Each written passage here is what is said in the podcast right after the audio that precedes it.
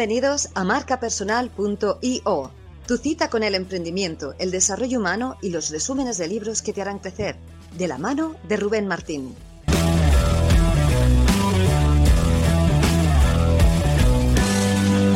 Hola Javier, buenas tardes.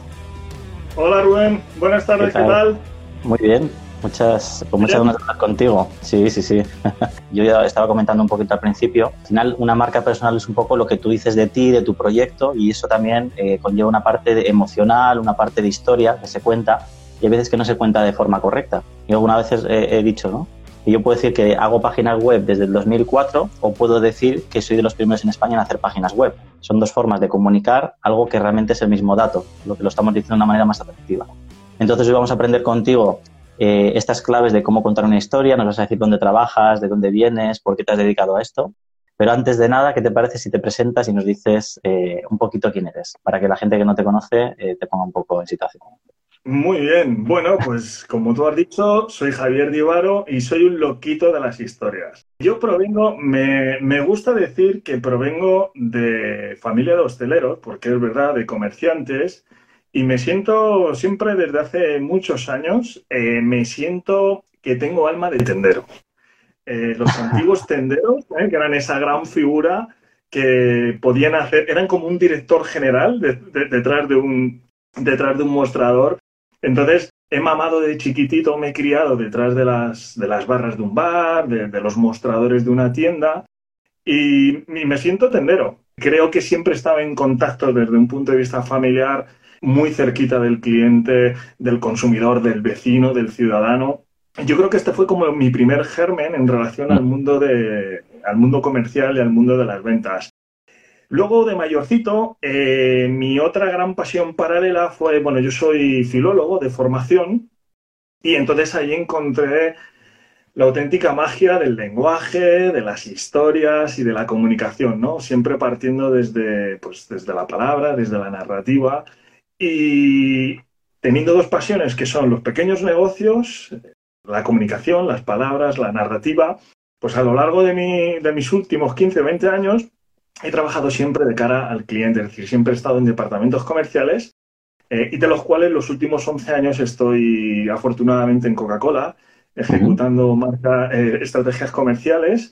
Y bueno, pues visto en perspectiva, eh, tengo la fortuna de estar hoy en día dedicándome a estas dos pasiones, estar muy cerca del negocio, muy cerca de las marcas y siempre a través del storytelling de las historias.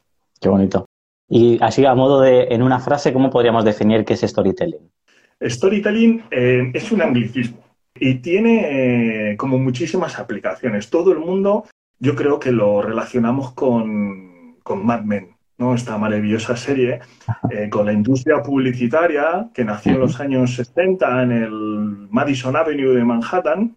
Entonces, yo creo que el concepto que tenemos, el primer concepto vinculado al mundo empresarial es oye, cómo las historias, el storytelling ha estado vinculado a la industria publicitaria.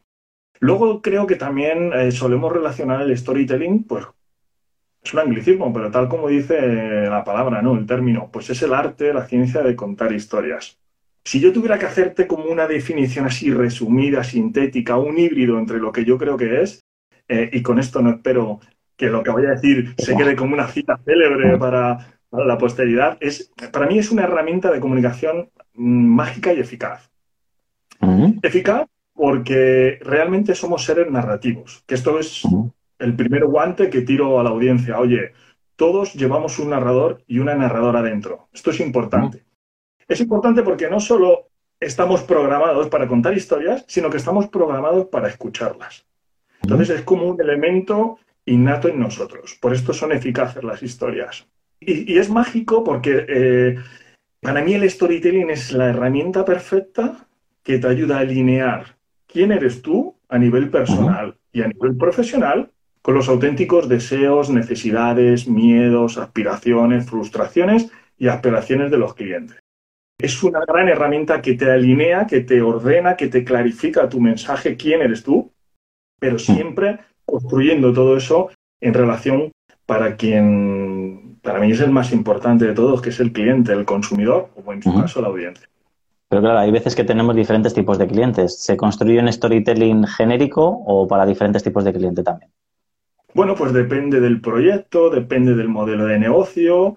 Tú sabes mejor que yo que en esto de las estrategias de marca, incluidas las marcas personales, bueno, pues eh, hay muchas empresas que trabajan lo que es la arquitectura de marcas. Yo, por ejemplo, a veces cuando, oye, Coca-Cola es un gran paraguas y Coca-Cola tiene una gran arquitectura de marca porque tiene Fanta, tiene Sprite, tiene Aquarius, tiene otros productos. Bueno, desde lo que es la marca Coca-Cola proyecta un relato a una audiencia determinada que es muy diferente a Fanta. Entonces, normalmente, estratégicamente, no solo en las grandes corporaciones, sobre todo a emprendedores y a marcas personales, mm. podemos construir un relato global que clarifique quiénes somos y en qué ayudamos a los demás.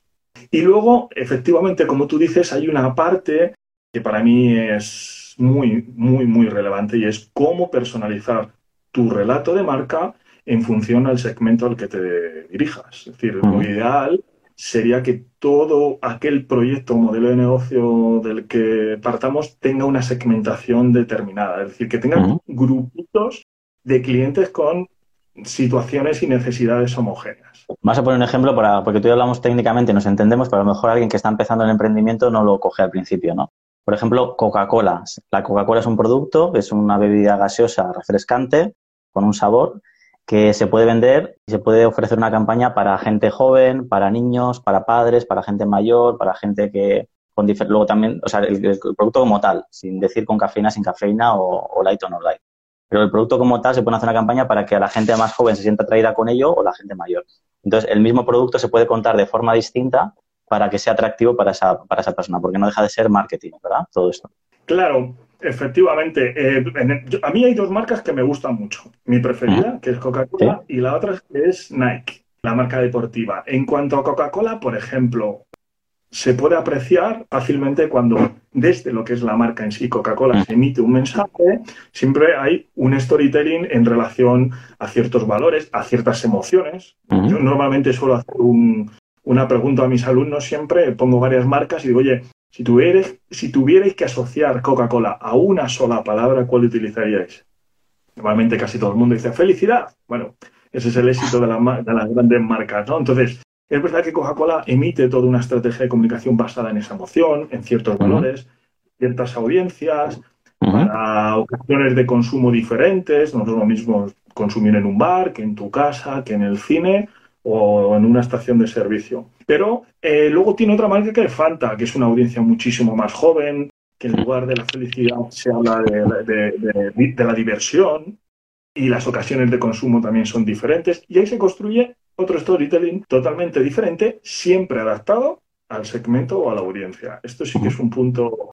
Pero fijaros, vamos a mirarlo fríamente y no deja de ser una bebida gaseosa con sabor a cola y con sabor a naranja. Y estás hablando de valores, de emociones y de experiencia. Y estamos hablando de un producto que es gaseoso, con lo cual imaginaros la importancia que tiene que tú bien haces eh, en tu producto, en lo que tú ofreces, que es hacerlo para una marca personal, para una persona. O sea, si, si puede conseguir una campaña marketing llegar a la gente de una manera que diga, beber una bebida gaseosa de cola es alegría o felicidad, Imagina lo que podemos hacer con nuestras propias marcas, ¿no? Me parece espectacular. Pero perdona que te interrumpa, era una reflexión, me parece muy interesante. Sí, sí, está, está genial. Yo, bueno, ¿qué te puedo decir? Coca-Cola, aparte de ser un gran refresco, es, creo, una marca pionera en cómo conectar emocionalmente tu mensaje con tu audiencia más allá del producto. Efectivamente es un refresco.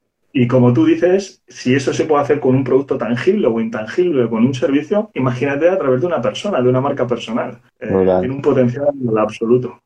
Me encanta. Y cómo, a, mí me gusta mucho, eh, Javier, o sea, llegar a, los cómo, ¿vale? Porque podemos hablar del qué, le podemos dar vueltas al concepto y tal, pero luego me gusta que algo de lo que hablemos aquí que se lleve a lo aplicable, es decir, eh, entendamos un poquito más qué es eh, storytelling, pero luego cómo podemos aterrizarlo, definir para qué es y luego cómo podemos trabajar un storytelling y poner algún ejemplo, por ejemplo. Vamos a empezar por el principio. Eso, o sea, ¿para qué puede servir eh, de cara a una marca personal tener un storytelling trabajado?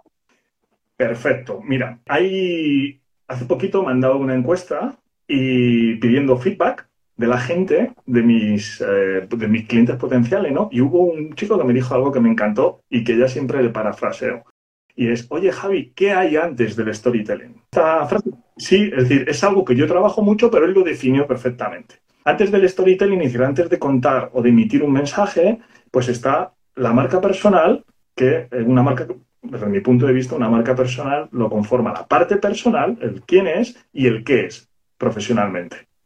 Si yo como persona, cuando salgo a la calle, tuviera que contar cosas de mi vida, si no soy consciente de quién soy yo, de cuál es mi personalidad, de cuál es mi identidad, difícilmente voy a poder emitir mensajes que sean coherentes. Entonces, para mí hay una parte eh, muy importante, y tú también lo explicas muy bien en tu libro, que es la parte de autoconocimiento. lo primero que creo que debe hacer una marca personal es, oye, ese ejercicio de autoconocimiento donde empiezas a redefinir pues quién eres, tu identidad de marca, en qué crees, cuáles son tus valores, cuáles son los rasgos de tu personalidad, y le empiezas a dar forma a lo que se llama la personalidad de marca. Esto lo, me gusta decir, lo suelo acompañar con un ejercicio que es una, lo que yo llamo una línea de vida. Es decir, si tuviéramos que hacer un ejercicio de, oye, ¿qué me ha pasado en la vida? Porque contar una historia, contar un relato, emitir un mensaje a través del storytelling y te voy a volver a, dar otra, otra pequeña definición de, definición de storytelling. Storytelling es una secuencia de acontecimientos estratégicos que apelan a las emociones y al sentido. Entonces, oye, ¿cómo ordeno yo los acontecimientos de mi vida para proyectarlos como marca? Bueno, primero, tomando conciencia. Es decir, ese ejercicio de autoconocimiento me hace tomar conciencia de, oye, ¿qué me ha ocurrido a mí en la vida? Voy a ordenar los episodios de mi vida.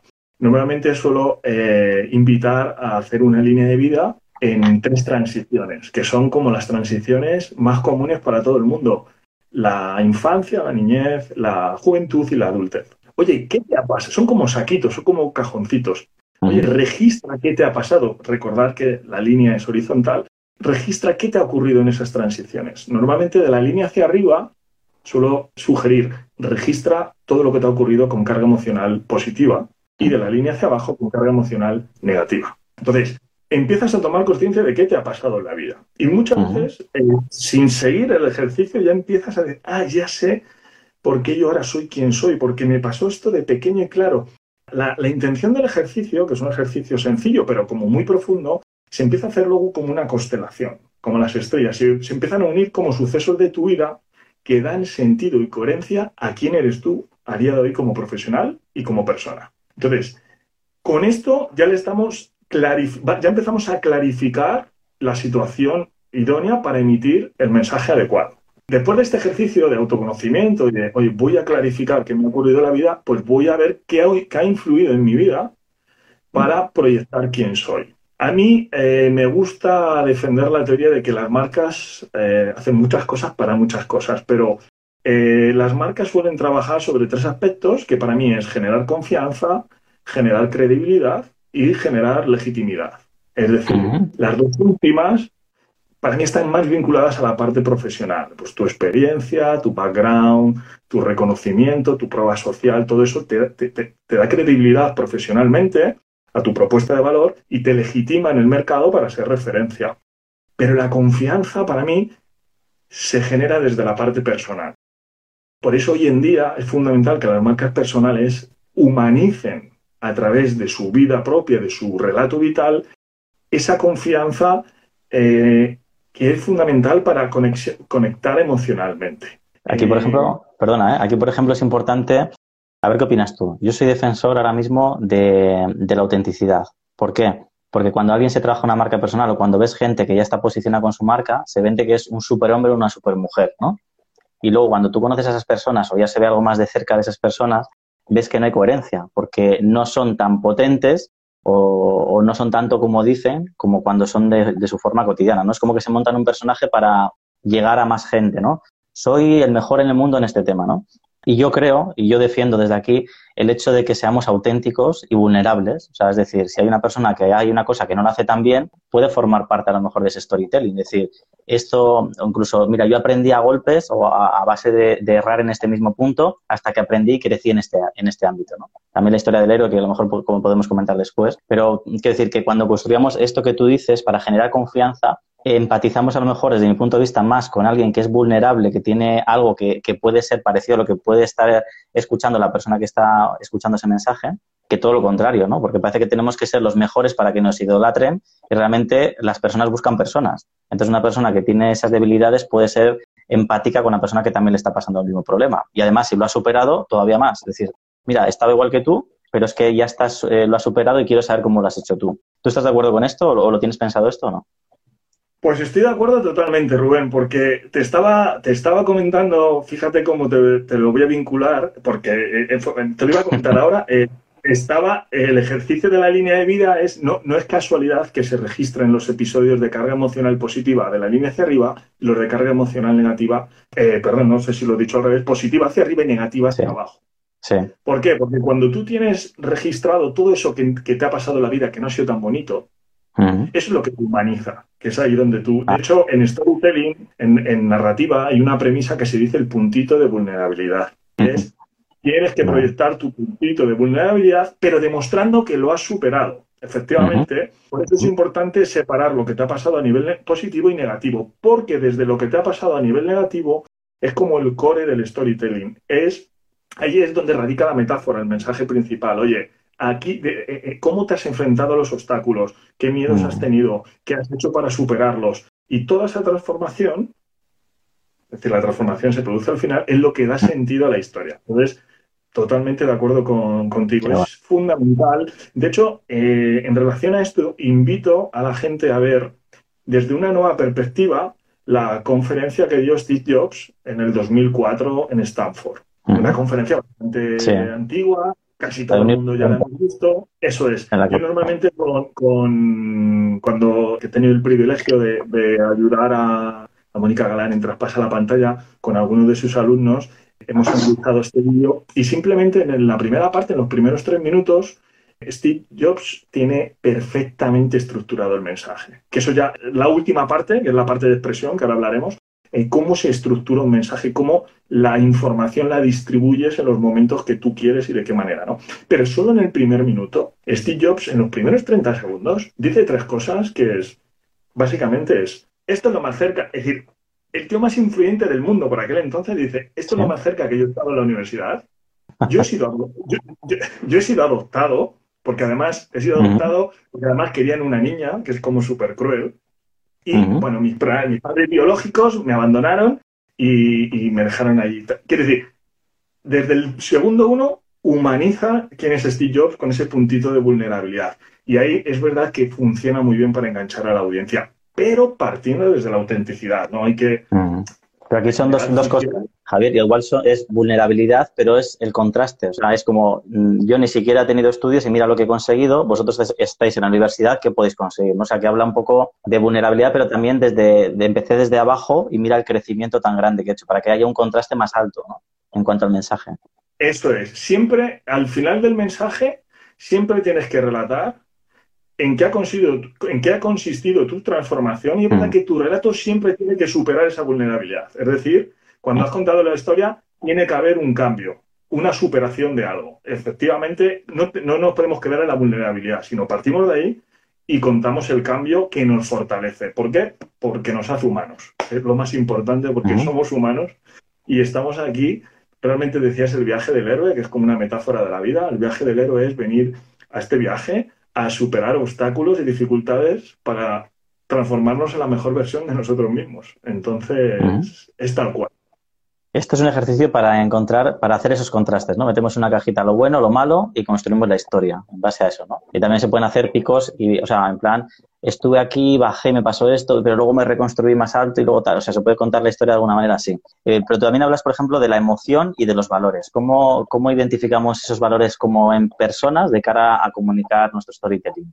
Bueno, todavía no hemos eh, decidido qué vamos a contar y yo sigo, eh, eh, seguimos en el que hay antes del storytelling. una vez que ya soy que he tomado conciencia de todo esto, para mí es cuando empiezas a tomar decisiones sobre tu estrategia de marca. Es decir, oye, a mí hay dos, dos términos que me encanta profundizar en ellos y es uno es la identidad de marca, quién eres tú, qué proyectas y otro es la imagen de marca, que es todo eso que dicen, que opinan y que sienten de ti. Es decir, no es lo mismo la identidad proyectada que la identidad percibida. Dicho coloquialmente, podemos estar muy seguros de lo que proyectamos, pero es importante que sepamos lo que perciben y lo que entienden, porque ahí lo que se suele, en comunicación se suele llamar, ahí se empieza a generar ruido. Entonces, yo haría este segundo ejercicio de, oye, mira, ¿cuál es mi identidad? Tengo esta personalidad, estos son mis rasgos, así soy yo, en esto creo, tengo mis valores de marca, eh, este es mi posicionamiento de marca. Eh, normalmente ellos me gusta mucho profundizar en, cómo dimensionar los beneficios funcionales de tu marca, pero también los emocionales. Y todo esto va construyendo tu identidad. Eh, pero es importante parar y decir, oye, lo que proyecto es igual a lo que perciben, porque esto, antes de emitir nada, es donde tenemos que empezar a alinear todo este, todo este, todo este tipo de cuestiones. Siempre en relación a marcas personales o a emprendedores. Cuando esto ya voy trabajando en ello, eh, sigo insistiendo en que para mí es relevante construir todo esto sin perder de vista a tu cliente, a tu cliente potencial o a tus clientes a nivel segmentado. Yo creo que es fundamental, como decía al inicio, eh, esto es como un triángulo. A mí me gusta pensar que esto es como un triángulo donde el storytelling consiste en alinear la identidad, quién eres tú, con tu negocio, con tu modelo de negocio, eh, teniendo en cuenta quién son los clientes, cuáles son sus deseos, sus frustraciones, sus aspiraciones, porque ahí es donde vas a conectar. Es decir, yo puedo tener una identidad de marca, una personalidad muy bien definida, pero puede ser que no correlacione con lo que a la gente le importa, lo que a la gente es relevante. Entonces es importante investigar a tu cliente potencial y saber todo lo que hay que saber para justo unir ese mensaje que tú emites con lo que a él le importa. Eh, tengo un chascarrillo que me encanta contarlo porque fue un relato que me encantó y fue de este violinista que es Malikian. Siempre lo digo al revés, creo. Eh, que es un violinista libanés que se está haciendo ahora como muy mediático y él contaba cómo su padre de pequeñito le metía en un subterráneo tres plantas hacia abajo, lo contó de una manera bellísima. Yo lo voy a resumir. Y entonces, como su padre le metía en un, en, un, en un tercer piso subterráneo para aprender a tocar el violín a lo largo de los años. Se ha hecho violinista profesional. Cuando hace su propio storytelling, ahora eh, cuenta, eh, ha elegido acontecimientos que apelan, apelan a las emociones. Eh, cuenta de una manera muy bella que ha descubierto de adulto que su padre lo llevaba allá abajo porque con el ruido del violín no escuchaba el ruido de las bombas. Una historia muy bonita. ¿Qué pasa? Que esa historia conecta emocionalmente si los puntos de dolor de tu cliente son coherentes con lo que tú vendes. Es decir, si este señor tiene que, tiene que vender eh, instrumentos, pues yo creo que por ahí puede jugar con ello. Pero si este, si este señor vendiera fregonas, yo le diría, la historia es preciosa, pero no correlaciona con lo que le es relevante para tu audiencia. ¿no? Entonces, eh, creo que siempre hay que construir tu identidad, pero teniendo en cuenta desde la autenticidad, teniendo en cuenta lo que realmente es relevante para la gente. Y hablaba del triángulo. Para mí el otro puntito, el otro vértice del triángulo que no hay que perder eh, de, vista nunca es la competencia. Porque al final, y aquí ya te empiezo, Rubén, a dar mi opinión de para qué sirve el storytelling. Sí. Para mí, unificar, dar coherencia a tu mensaje de marca, y conectarlo emocionalmente con la audiencia, no solo te sirve para conectar con tu audiencia, sino también para diferenciarte en el mercado. Es decir, siempre tienes que intentar construir algo que te diferencie de la competencia, porque al final, pues somos modelos de negocio, vivimos en un mercado absolutamente sobresaturado de oferta, de servicio y de impactos comunicativos. Entonces, todo lo que emitas tiene que ser un híbrido bien equilibrado entre tu autenticidad, entre lo que es relevante para tu audiencia y que te diferencie del mercado. Para mí una gran función del storytelling es, es una gran herramienta para diferenciarte y competir desde la comunicación, no solo desde la parte operativa de tu negocio, que puede ser tu producto, tu servicio, tus procesos, tu propuesta de valor. Entonces, aquí empezamos ya a aprender es, oye, voy a, aumentar mi ventaja competitiva desde la comunicación. Esto es potente, porque, por ejemplo, eh, y aquí hablas de autenticidad, o sea, es decir, hay gente que de forma natural ya es diferente. Yo he descubierto, voy a decir en mí y otras personas, que dices, aunque estés en el mismo sector que otras personas, tú ya auténticamente eres diferente, con lo cual no requiere hacer ningún esfuerzo. Ya te puedes mantener ahí. Como mucho te puede moderar la competencia para ser algo parecido a ti, que nunca lo va a conseguir. Eso es una cosa.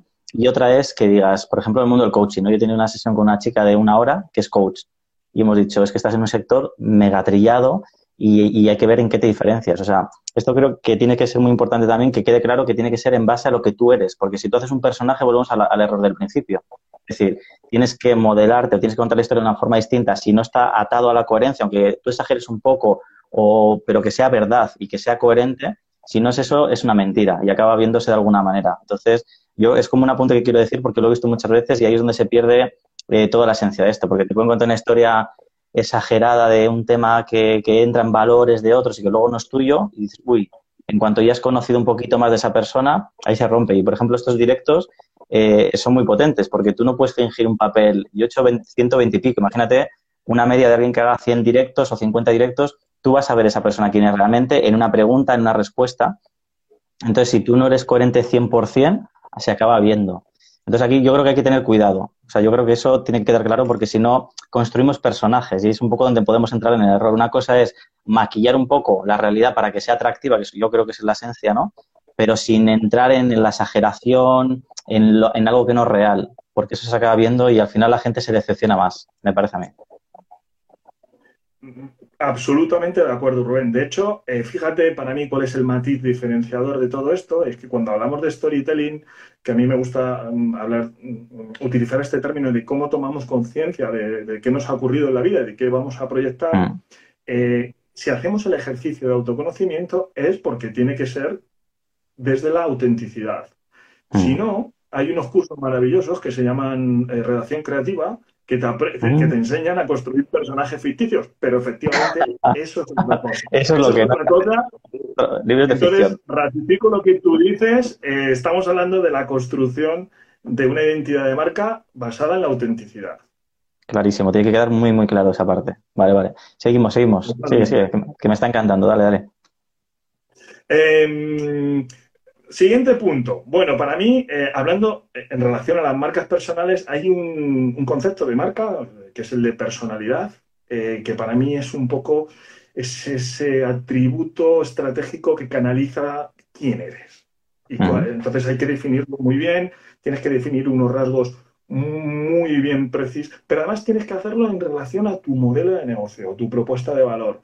Yo quiero insistir, igual que que coincido contigo y hay que insistir en la autenticidad. Eh, mm. yo me pongo muy pesado, es muy pesado, en cómo esto se construye. Todo esto que estamos hablando se tiene que construir simultáneamente con lo que es relevante para, tu cliente potencial. Esto sí que es fundamental. Entonces, hay una parte de nosotros como marca personal que puede correlacionar con tu cliente o no. Es decir, no tenemos que proyectar todo lo que somos tenemos que proyectar esa parte que es relevante en mi modelo de negocio y que es importante para el cliente. Y desde ahí, desde esa personalidad, el storytelling empieza a fluir, eh, el storytelling estratégico. Otro elemento funcional del storytelling, más allá de, la diferenciación en el mercado, es cómo generar atención.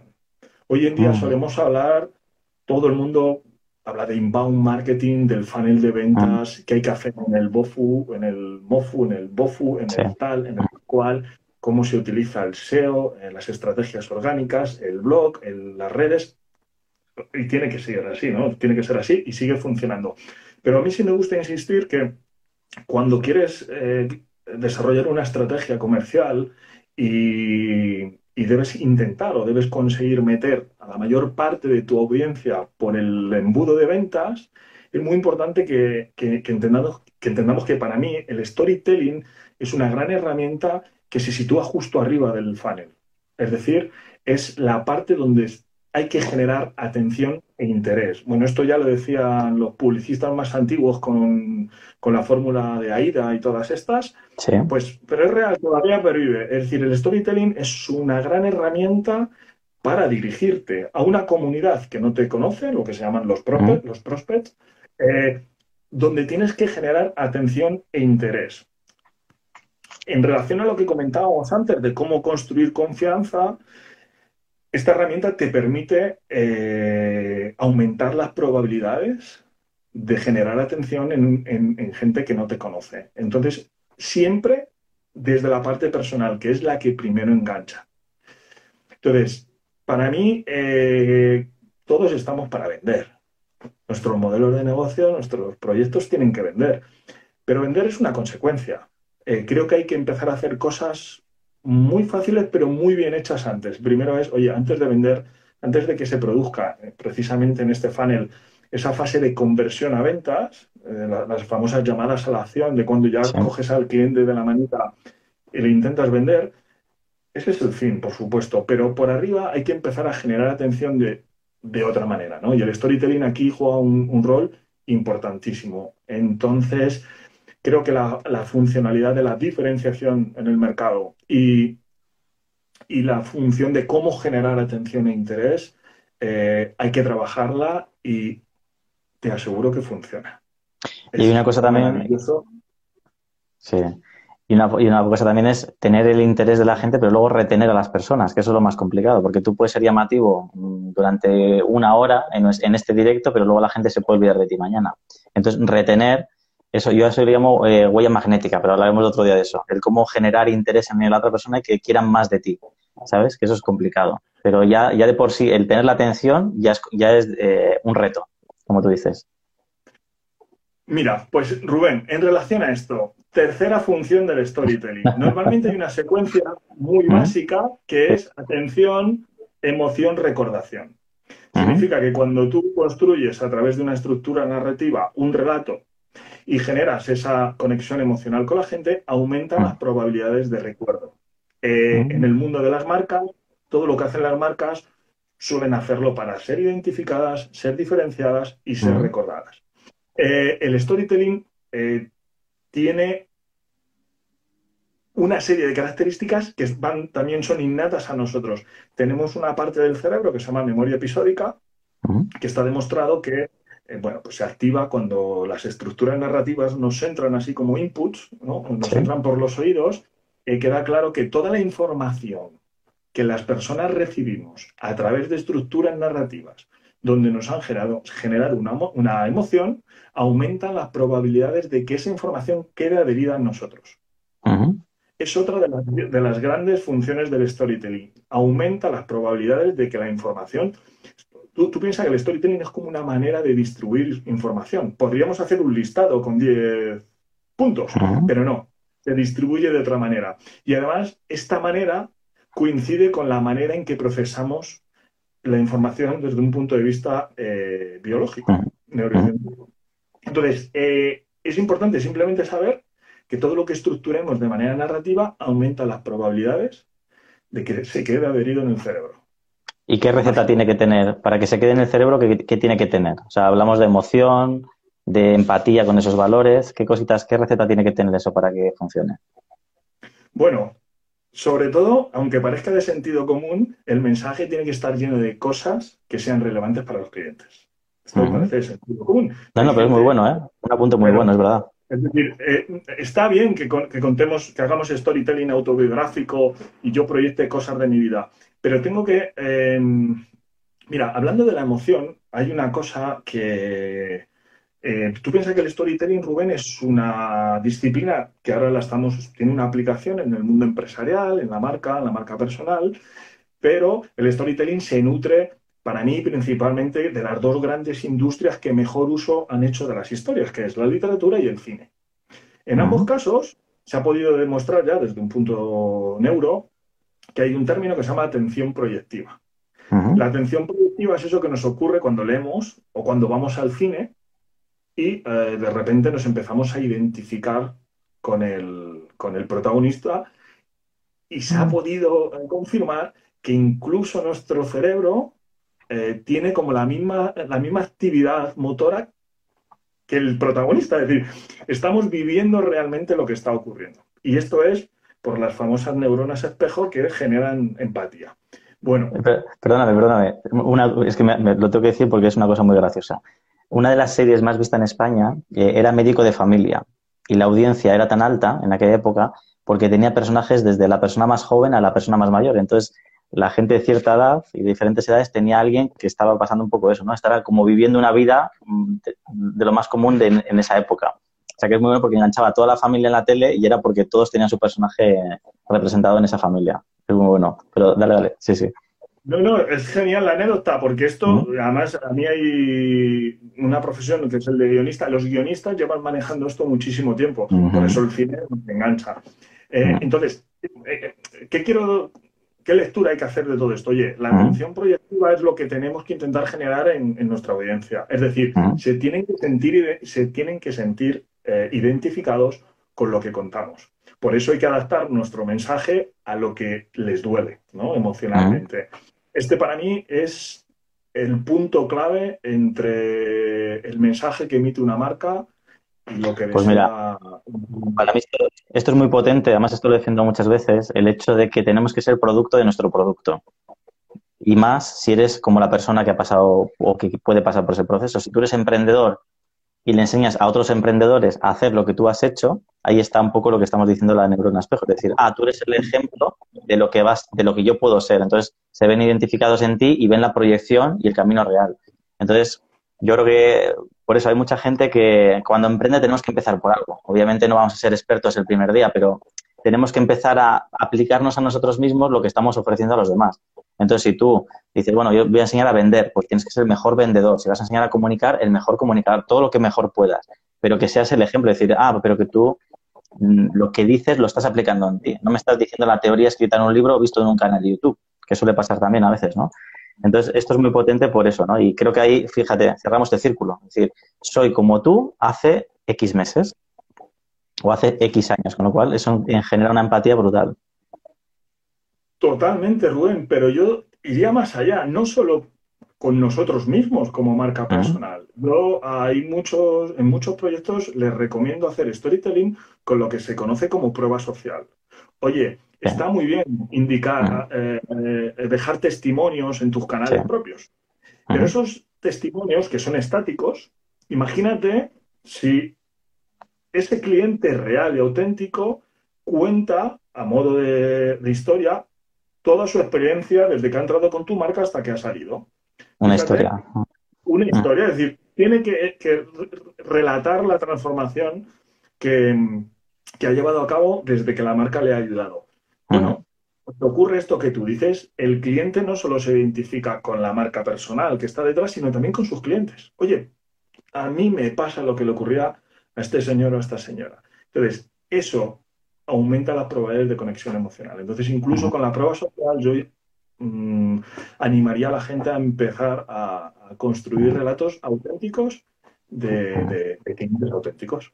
Y esto eh, empezamos por el principio, ¿no? Decíamos la finalidad, el para qué de todo esto de la, del storytelling. Y al final, si lo analizamos en esencia, eh, no tiene nada de malo, porque se puede, no, es que es manipular, es hacer algo más atractivo de lo que es. No, es ayudar a las personas a llegar a la solución que les podemos dar con nuestro producto o servicio. Simplemente es inspirar a otras personas con nuestra historia. Simplemente. Lo digo porque al final hay cantidad de personas muy buenas, por, ejemplo, como tú, Javier, que tienes un producto muy bueno, pero hay veces que se sabe vender mejor o se sabe vender peor. Entonces, lo capaz que tú seas de, de transmitir tu conocimiento, de emocionar, de que la gente empatice contigo, va, va, a estar muy ligado al resultado que puedas tener económico en el servicio que ofreces.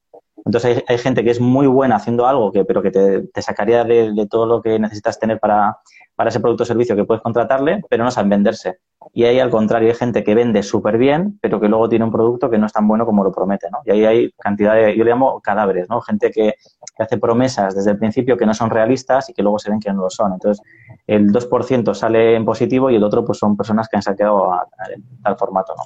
Entonces yo creo que eso es muy potente porque no se trata de manipular ni de adornar algo que no lo es, porque hay, marcas que dicen, mira, compran 20 productos de un euro con envoltorios de 10. A mí eso me parece horrible, o sea, es horrible. Es como vende, te vas a forrar, pero a costa de llenarte los bolsillos con, el dinero de los demás. Se trata de, hacer el mejor producto que puedas, que siempre va a estar en, proceso de mejora, todos.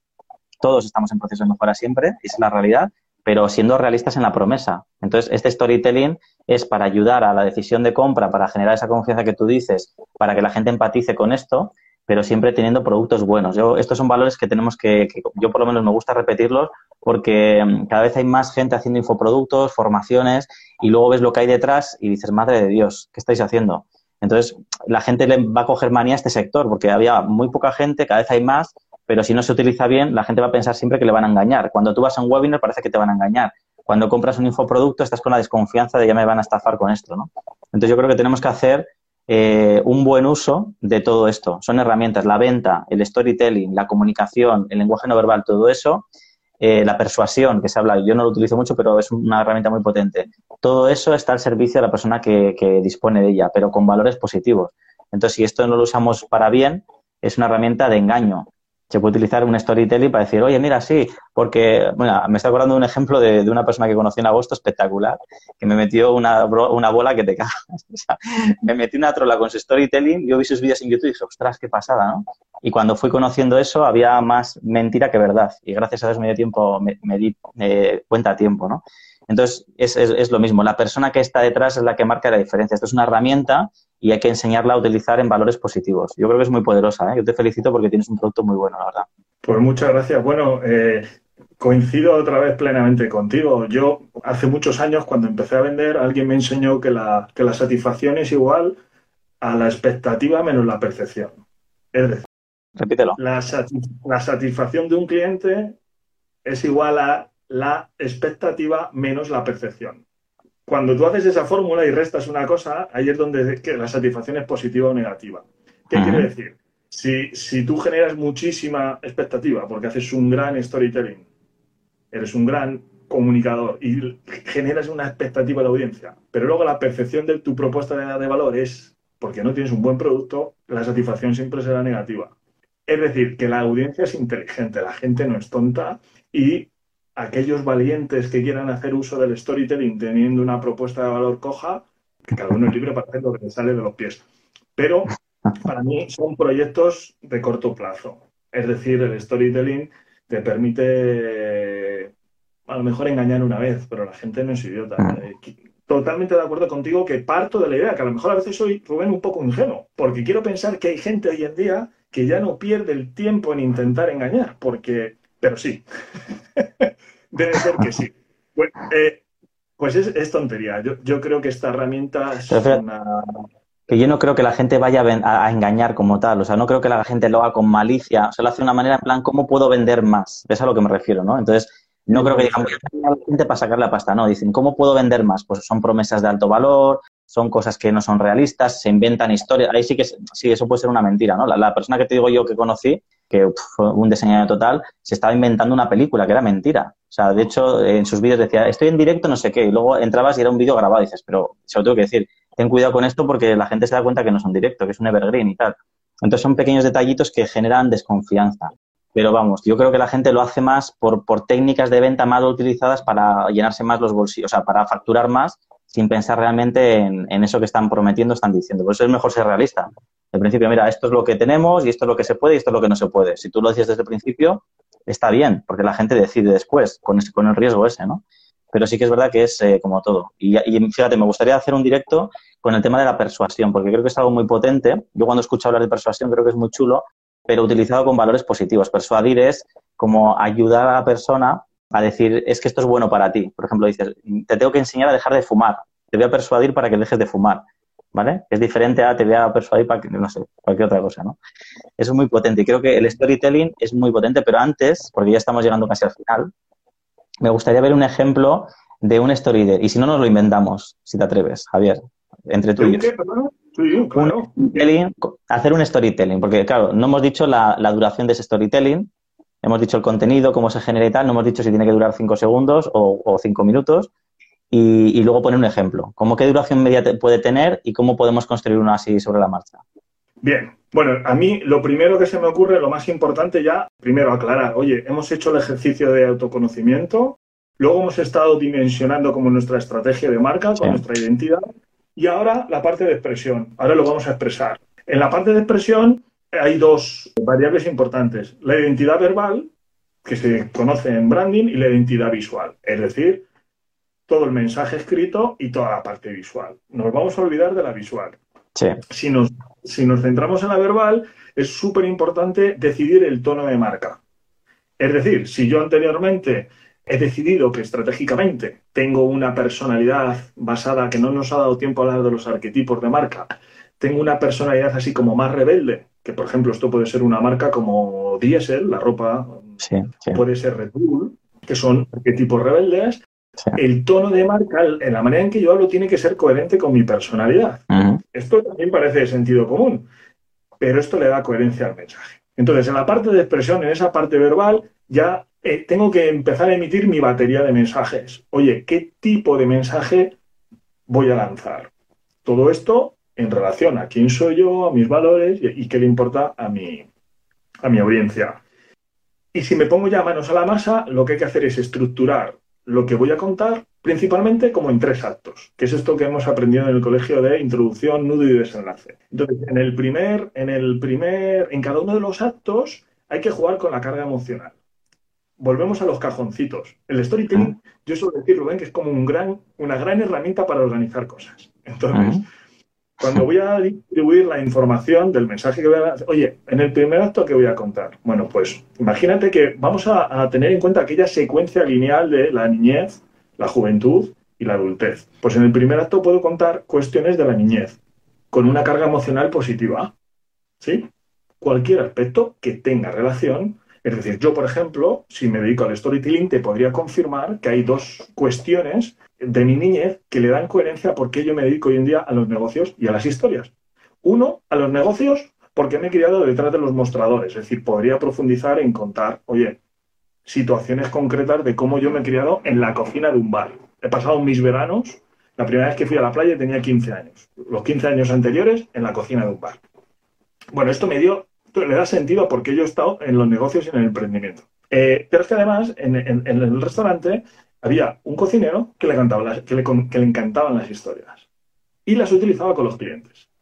Entonces, aquí hay dos elementos de mi vida que le dan coherencia, es decir, fueron como una fuente de inspiración. Y yo tengo esos episodios en la niñez. Además, los tengo como con una cosa, carga emocional positiva. ¿Qué ocurre? Que me voy a la juventud, pasa la adolescencia y, como yo suelo decir, todo se jode. Perdón que hable así. Nada.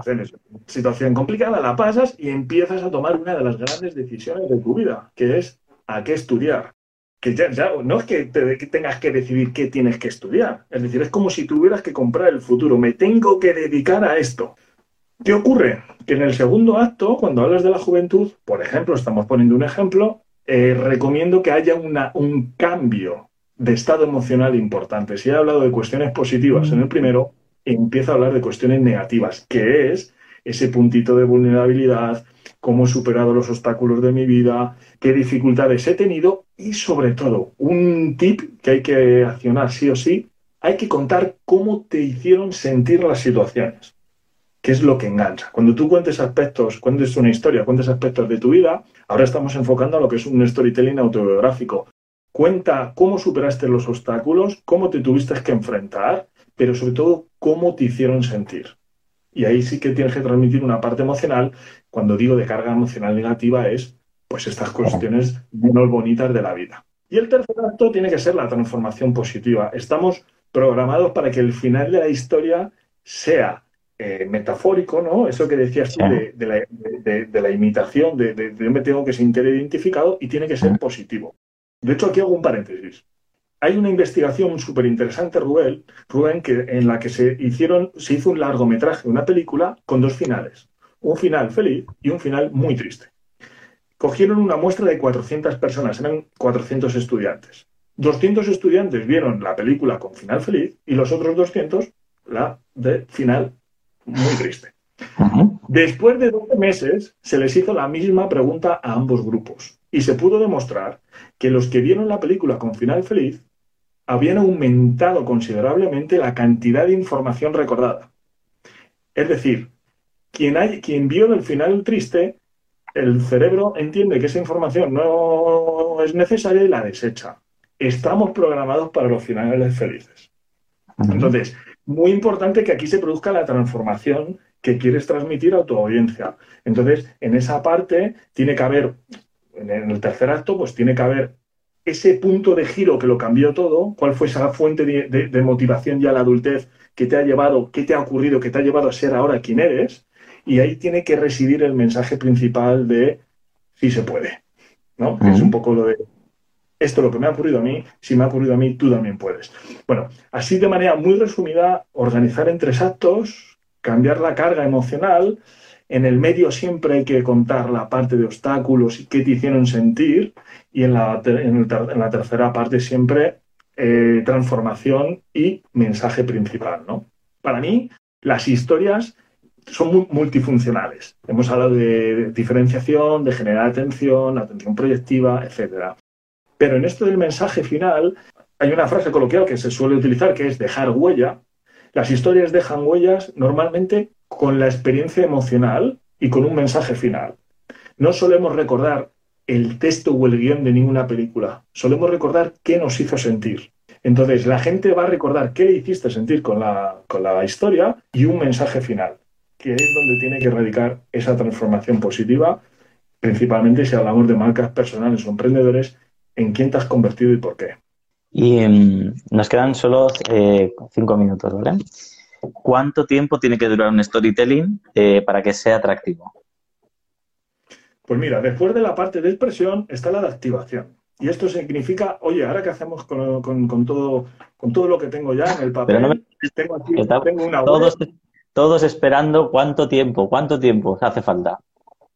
Tengo una web, tengo redes sociales y grabo vídeos. Hay storytelling que lo puedes hacer en 30 segundos, puedes hacer un sobre mí escrito en la web de 30 a 40 segundos mm. que sea muy eficaz, pero yo eh, vivimos en la época de la sobresaturación. Cuando hay que hacer storytelling, que no supere nunca los dos o tres minutos. Yo creo que se pueden hacer pequeñas píldoras de todo lo que tengas que contar, pero en tres, cuatro minutos. ¿Cómo nos queda? ¿Tú te atreves a hacer uno de dos minutos así improvisado? O sea, un ejemplo de un storytelling ahí que te salga de la manga. ¿Cómo lo ves? ¿Quieres que te haga un storytelling mío? En el tiempo que nos das. Venga. Mira, eh, te voy a contar mi historia, mi, historia de vida real, para que se entienda quién soy. Yo, como te dije, me crié desde los 6 años hasta los 12 años en un bar. ¿Vale? Después de muchísimo tiempo, mi padre, el bar, tuvo dos bares, uno de ellos fue como el proyecto de su vida. Entonces, solo libraba los lunes por la tarde, lo que esto significa que, imagínate la relación que yo tenía con mi padre en la infancia. Le he visto solo los lunes por la tarde, que era el único día que libraba. Entonces, como mi padre no podía soportar no ver a sus hijos, lo que hizo fue intentar tener otro negocio. Pero él solo sabía ser un gran hostelero. Mi padre es de origen muy humilde, viene de un pueblo muy chiquitito, nunca ha estudiado, se escapó con 14 años y lo primero que hizo fue ponerse detrás de una barra. No sabe hacer otra cosa en la vida. Pero solo por el hecho de ser feliz con sus hijos, intentó hacer otra cosa. Fue comercial de, embutidos, una cosa como muy diferente. ¿Qué le ocurrió? Que se fue a la ruina. Y después de 14 años, a los 14 años nos quedamos en la calle. Nos embargaron el piso, nos embargaron los restaurantes, nos embargaron las cuentas bancarias y nos quedamos literalmente en la calle durante 48 horas. 48 horas, imagínate, para un niño de 14 años que tengo que decir, ¿qué le cuento yo a mis amigos? ¿Qué le cuento yo a mis amigos? Nunca mejor dicho. Nos rescató una tía que tengo y nos dio cobijo durante un año y medio. Mis padres estuvieron sin trabajar, sin generar ingresos durante año y medio. Esto me conllevó depresión, eh, inseguridad, mi hermano tuvo trastorno de la personalidad, empecé a ser un niño rarito en el cole. Tú imagínate cuando en el cole, que los niños somos muy crueles, cuando en el cole se enteran de que estás en la calle. ¿Vale? Pues te empiezan a llamar desde vagabundo a las cosas más crueles. ¿Qué hizo mi padre? Volver a construir su mundo desde la hostelería otra vez. Y muy poquito a poco, sobre todo nosotros estamos en una situación psicológica bastante complicada. Entonces mi padre, que lo pasó peor que nosotros, intentó otra vez resurgir. Y ya me pilló 15, 16 y yo ya, ya, ya remaba. Yo ya me puse a servir copas, ya me, me puse a servir. Entonces entre los cuatro, somos una familia de cuatro, empezamos a empezamos a crecer muy poquito, muy poquito a poco, hasta que teniendo 17 años, justo antes de, voy a terminar, justo antes de entrar a la, justo antes de entrar a la universidad, algo ocurrió de manera inesperada y es, eh, bueno, pues un viejo amigo de mi padre le propuso, fíjate, montar un nuevo negocio. Es decir, venía de la ruina y tenía que emprender otra vez. Mi padre se atrevió y todos nos subimos en el bar y tuvimos que trabajar muchísimo tiempo. Yo estudiaba, trabajaba y demás y durante los últimos 15 años ha sido la mejor parte de nuestra vida.